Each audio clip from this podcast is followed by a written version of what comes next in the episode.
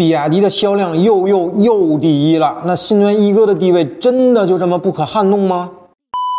那最近乘联会公布了六月新能源乘用车批发销量排名啊，那比亚迪呢以超过二十五万辆的成绩排在第一，那遥遥领先第二名特斯拉是十多万辆，那领先第三名的广汽埃安呢更是多达二十万辆。那么问题来了，比亚迪真的就这么不可一世吗？那未来会不会有挑战者呢？所以本期节目啊，咱们就替比亚迪居安思危一下，看看比亚迪到底有没有竞争压力。可不敢胡说啊！首先是市场环境的竞争愈发激烈啊。那六月下旬呢，三部门曾联合发文关于延续和优化新能源车车辆购置税减免政策的公告。这其中最重要的是明确未来四年新能源汽车的减免政策。那换句话说啊，新能源汽车依旧享有减免政策。所以未来市场竞争呢，也必然会更加激烈，因为这块蛋糕啊会越来越大。其次啊，特斯拉是比亚迪目前面临的最强劲的对手。那仅靠 Model 3和 Model Y 两款车型啊，就可以在中国市场呼风唤雨了，销量接近十万辆，这种实力是可想而知的。而且呢，特斯拉还在不断的压缩成本，提升产能。那未来的订单数呢，应该还会更高。到那个时候啊，那决定特斯拉销量数据的，可能就是特斯拉自己的交付能力了。那除了国际品牌特斯拉以外呢，排名第三的广汽埃安啊，同样是比亚迪强劲的竞争对手。可不敢小看广汽埃安销量的增速，那六月同比增幅达到了百分之八十六点七。那一至六月呢，埃安的累计销量啊接近二十一万辆，同比增长了百分之一百零九。而且此外啊，广汽安近来呢还要再加码这个网约车市场，那这可能会成为销量增长的一个突破点。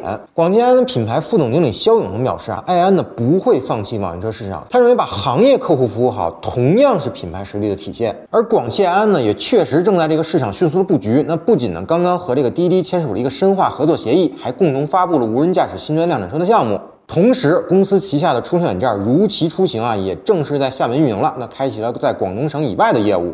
那吉利、长城等传统厂家，那别说了，那最近呢就多次向这个比亚迪宋系列发难，像银河 L 七啊，与骁龙车系啊，不仅产品同样优异，而且呢还和这个宋系列形成了差位竞争的趋势，而且人家是直指比亚迪宋的产品弱点，比如骁龙 Max 的 HiForce 四驱技术啊，就让宋 Plus 四驱配置的高昂价格呢显得有点尴尬。那除了外部的竞争压力呢，对于比亚迪来说，市场环境的细微变化，对于它错综复杂的产品矩阵来说呢，同样是压力所在。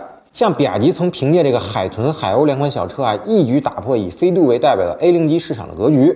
但未来呢，随着这类市场的逐渐饱和，那那月销提供超过五万辆的海豚、海鸥，同样也会面临着销量缩水的风险。因为根据数据显示啊，五月 A 零零级轿车销量为五点九九万辆，那同比呢是下降了百分之三十九点二。然后就有专家表示了，那这说明低端市场呢已经需求不足了。那像曾经火爆的这个五菱 mini，就已经出现严重的销量下滑的现象了。而这种趋势可能会从 A 零零级传导到 A 零级市场，所以比亚迪的海豚、海鸥或许也会面临同样的压力。OK，那咱们做个总结啊，那多方面的隐患呢，让比亚迪必须要居安思危了。那一定要坚持更新自己的产品技术，才能不断的处于领先的位置。那对于消费者来说呢，大家也更愿意看到新能源汽车市场的良性竞争，形成一个买方市场。这样消费者呢才能用更实惠的价格买到更好的产品。所以您觉得比亚迪销量第一的宝座又还能做多久呢？欢迎评论区留言，咱们继续讨论。